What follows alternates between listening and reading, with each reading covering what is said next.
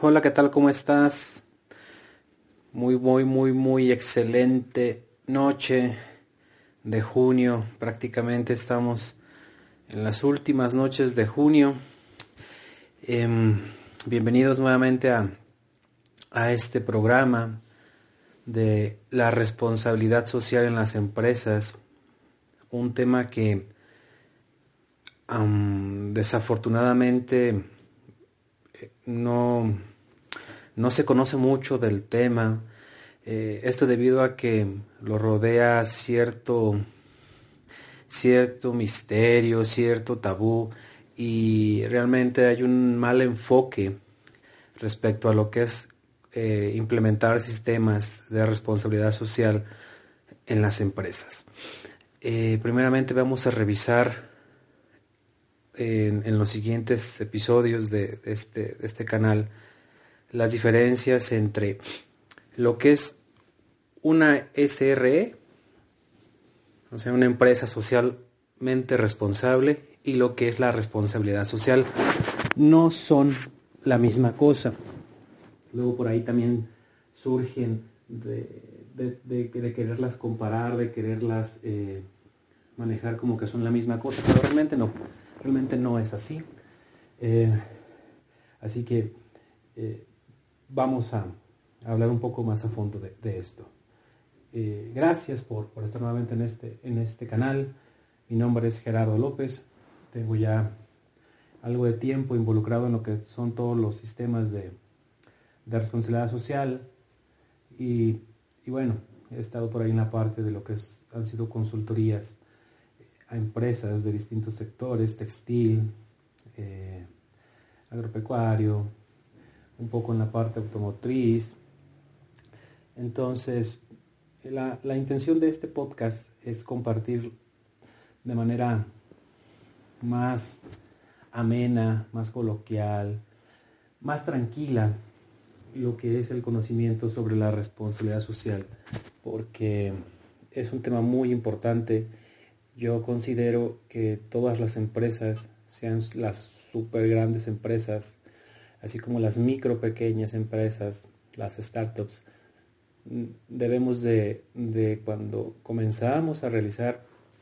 todo nuestro plan de negocios, en cuánto tiempo vamos a recuperar la inversión, en cuánto tiempo vamos a estar ya generando ganancias, en cuánto tiempo vamos a estar ya en la playa. También creo que es importante que consideremos lo que es la la responsabilidad social y cómo vamos a unir eh, los objetivos del negocio, eh, la, misión, la visión, los valores de lo que es el negocio, hacia los objetivos de la dirección, hacia los objetivos de los dueños, hacia los objetivos de los inversionistas, de tal forma que todo se una en un sistema de responsabilidad social. Por lo cual yo como empresario, dueño de empresa, pueda generar la utilidad que yo quiero, la utilidad que yo necesito, sin dejar de lado la calidad humana, sin dejar de lado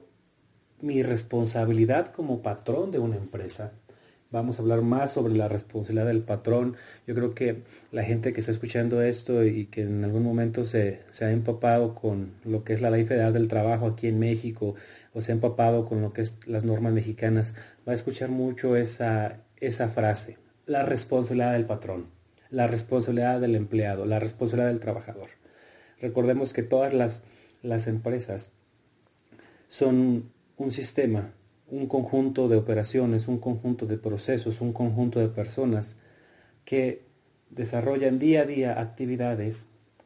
para lograr ciertos objetivos, que a la vez esos objetivos están alineados a una, a una visión empresarial. Y todo el mundo sabemos que el objetivo de todas las empresas, de todas las que ustedes me mencionan, el objetivo es vender. Realmente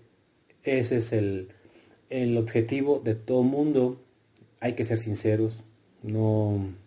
no hay que tampoco querer glorificar algo que no es.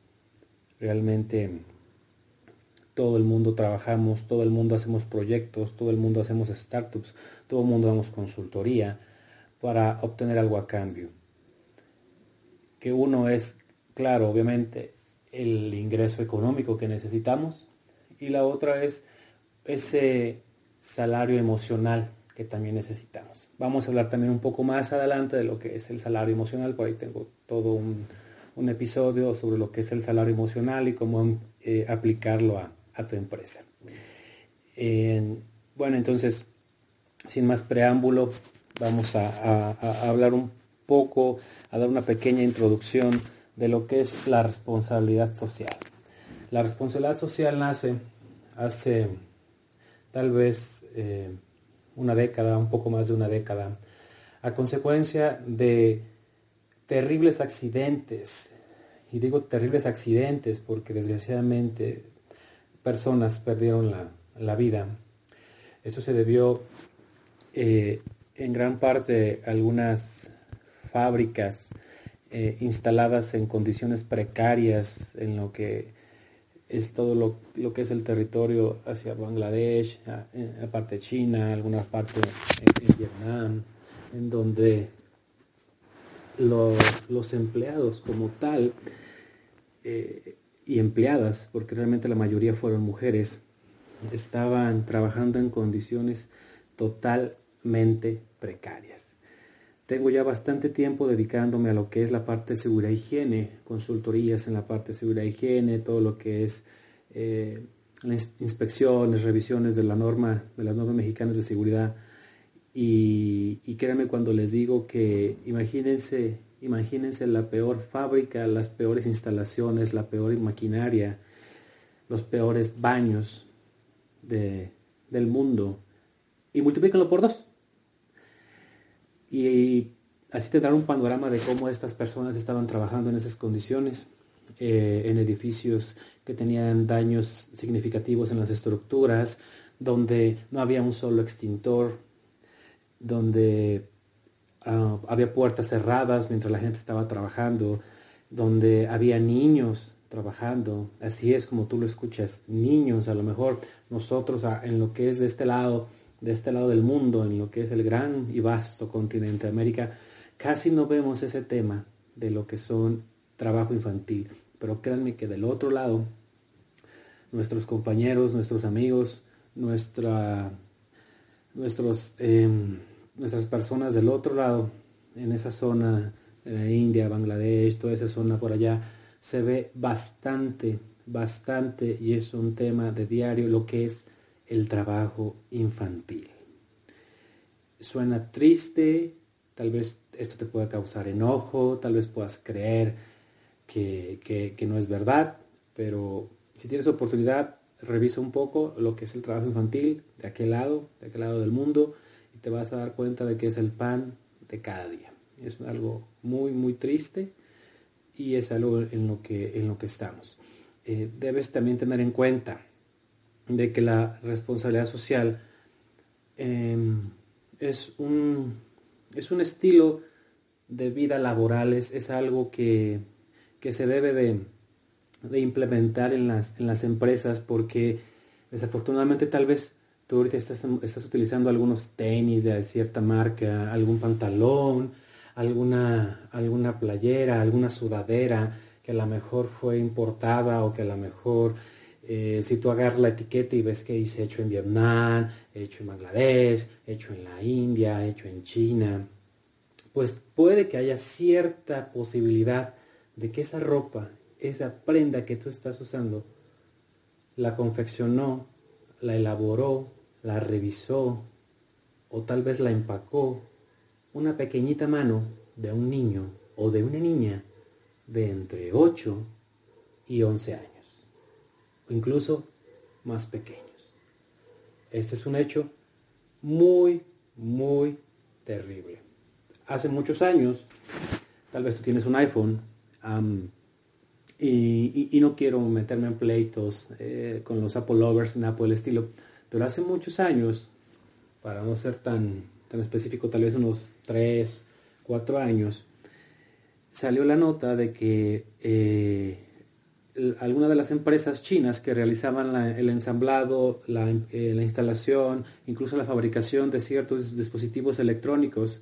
o circuitos que utilizaba eh, cierto, cierto iPhone, estos empleados estaban ganando,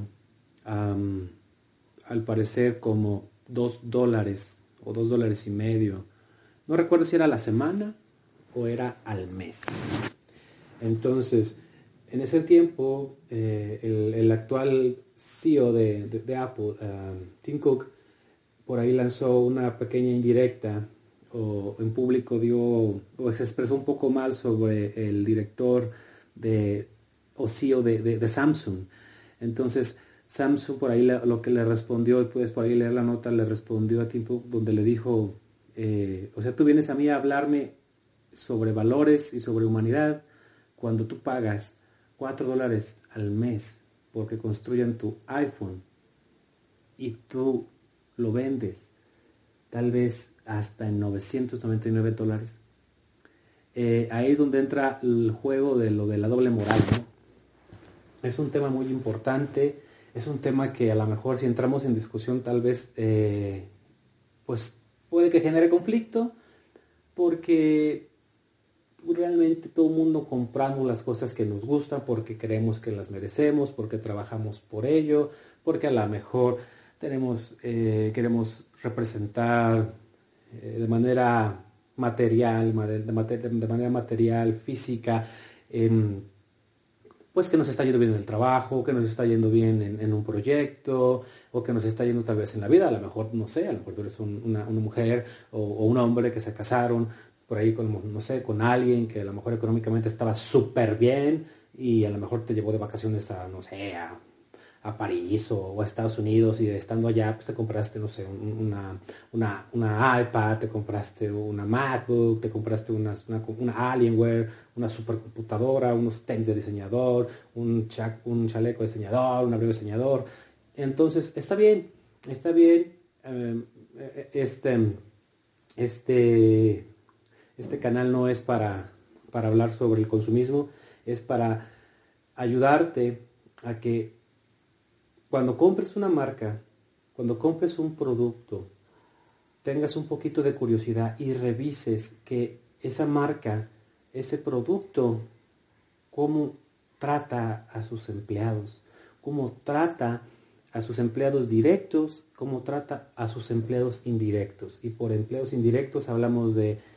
empresas terciarias que se dedican a, hacerles la maquila, que se dedican a lo mejor a hacerles algún subproceso dentro de su línea de producción, dentro de su cadena de suministros. Entonces, imagínate que tú te compras unos tenis, no sé, unos super tenis, eh, tenis um, Nike, ¿no? Y, y, que tú, te, bueno, que Nike sí es una empresa muy dedicada y que, ok, listo, ya a lo mejor eh, ya está dentro de lo que son todos los programas de responsabilidad social, y todo está muy padre, muy bonito, muy chévere, que mira que todo este rollo está súper padre, los tenis están súper lindos, pero imagínate que ves una nota donde ves esos tenis tan lindos, tan chéveres que tú estás usando, y te enteras de que Nike, toda esa línea de producción de ese tipo de tenis, se la pasaron tal vez a una pequeña fábrica en Vietnam, donde se descubrió que había acoso, que había maltrato, que había trabajo infantil, que había acoso infantil, inclusive hubo violación infantil. Imagínate tú qué sentirías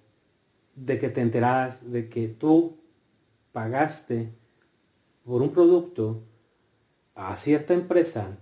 y esa empresa con ese dinero que tú y otro y otra gran cantidad de personas pagaron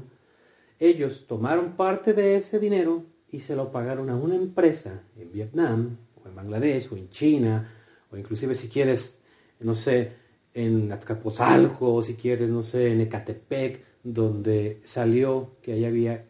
discriminación, acoso, abuso, maltrato de mujeres,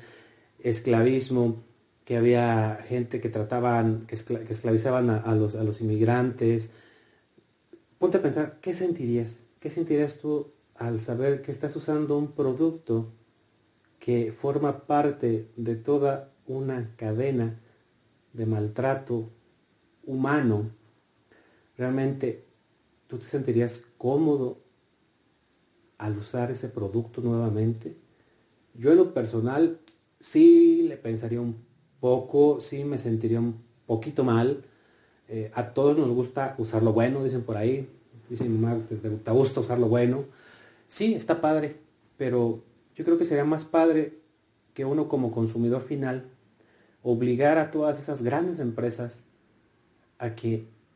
se alinearan a ciertos códigos de conducta, se alinearan a las regulaciones de seguridad e higiene que marca el país, se alinearan a, todas las regulaciones de combate contra incendios, de códigos de incendio, y que sean humanamente respetables, que traten con dignidad, con respeto a sus empleados, que no contraten niños. Yo creo que un niño eh, debe ser protegido y, debe, y su única función en este mundo debe ser estudiar y ser feliz dejémosles los problemas para cuando se conviertan en adultos, pero mientras llega a esa etapa, un niño debería gozar de, su, infancia y no, y no tener que trabajar, no tener que trabajar, y aparte, a lo mejor todavía, si tú crees que es malo que trabaje ese niño, imagínate ahora que ese niño trabaje y quién defiende a ese niño en este tipo de, fábricas, en este tipo de, empresas, por ahí que están por debajo de todas las regulaciones, que son empresas de que se mueven aquí de, un, de una ciudad a otra y van ahí captando a los empleados y después pasan, no sé, tres, cuatro meses y agarran y se van y, así van,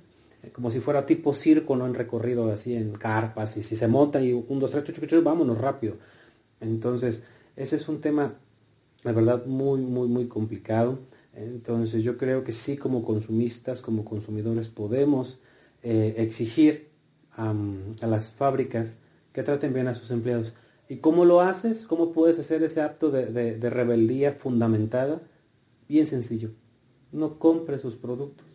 No recomiende sus productos. Cuando puedas, haz una opinión, no negativa, sino una opinión realista sobre ese producto. Si tú ya usaste, si tú estás usando unos tenis y ya supiste que formaron parte de toda una serie de, de, elaboración, que en, todo ese trayecto de, la, elaboración, desde que llega la, materia prima hasta que llega hasta tu, hasta tu casa y te lo pones, ocurrió por ahí trabajo infantil, gritos, acoso, discriminación, abuso, se, fueron, se vieron infringidos los derechos eh, eh, humanos. Entonces, si tú ya conoces eso y te sientes mal,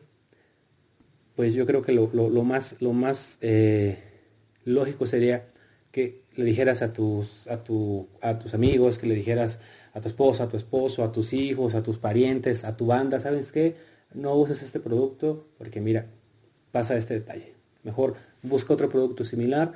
Todas las marcas tienen competidores y tienen productos similares. Aquí simplemente es ponerle hincapié a lo que es el, valor humano. Como introducción, eh, esto es algo que quisiera compartirte. No es para que dejes de comprar, no simplemente es para que hagas un poquito de reflexión sobre, sobre ese tema, ¿no? Yo creo que, que, si, que si tú eres de los de la onda de consume local, que se me hace una práctica muy, muy buena. Yo en una ocasión estuve en una conferencia de, este señor de, Carlos Casuga, que es esta persona, no sé si aún sigue siendo el, el, el, CEO de, de Yakul, pero él decía, ¿quieres ayudar a tu país? consume local. En este caso, consume todos los productos que tengan 750 en el código de barras, y es el 750 es el código de México. Entonces, ok, sigue en ese mismo esquema, consume local, compra el 750, pero también, ya que estás en esa onda, ya que te quieres poner y ayudar a tu país, bueno, también échale un poquito más de trabajo, hombre. El Internet es acceso totalmente para todo mundo, ya es más fácil tener acceso a internet que comprar unos chicles en la tierra. Ya en este, en este, en este punto, en esta etapa, en este 2019 en el que estamos. Entonces yo creo que sí puedes investigar un poco más de lo que viene siendo los productos en internet, así como hay muchas, muchos tipos de noticias falsas o o, las que le llaman, si tú eres muy fresa y le quieres llamar fake, fake news, pues también hay ciertas eh, eh, cuentas de ciertas compañías o de ciertas organizaciones o de ciertos grupos o clubs que se dedican a, a, pues a desenmascarar, a estas, estas noticias falsas para que te muestren lo que es la real O sea, todo depende a quién quieras seguir, ¿no? No, no te quedes con la, con la, con la primera opinión que veas en internet, o sea, dale un poquito más de búsqueda para que realmente tengas la certeza de que lo que estás buscando sobre la marca o un producto que estás eh, intentando comprar o que es una marca que a lo mejor tú usas mucho, que la usas desde hace mucho tiempo y que la usas de diario,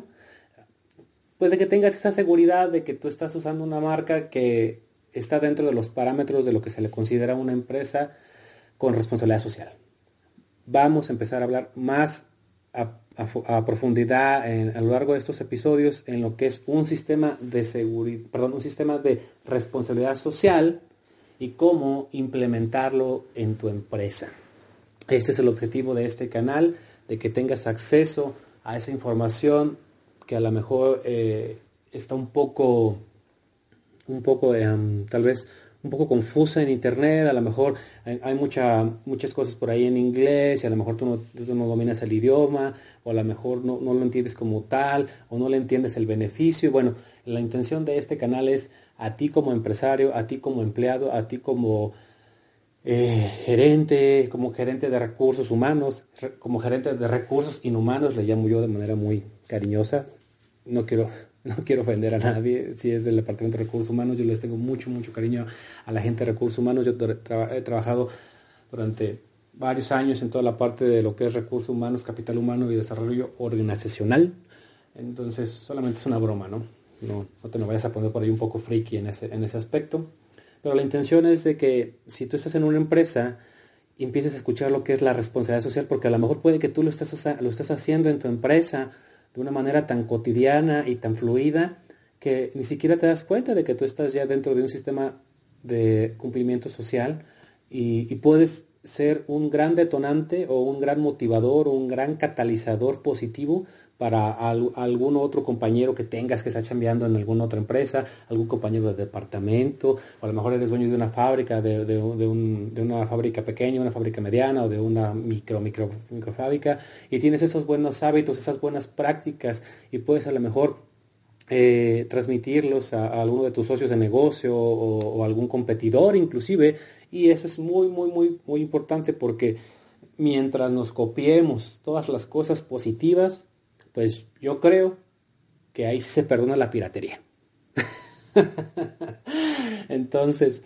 así es que esta es como la, la, la, frase eh, de que salió aquí espontánea en este, en este episodio. Si vas a piratear, que sean todas las cosas positivas que una persona o una empresa tenga.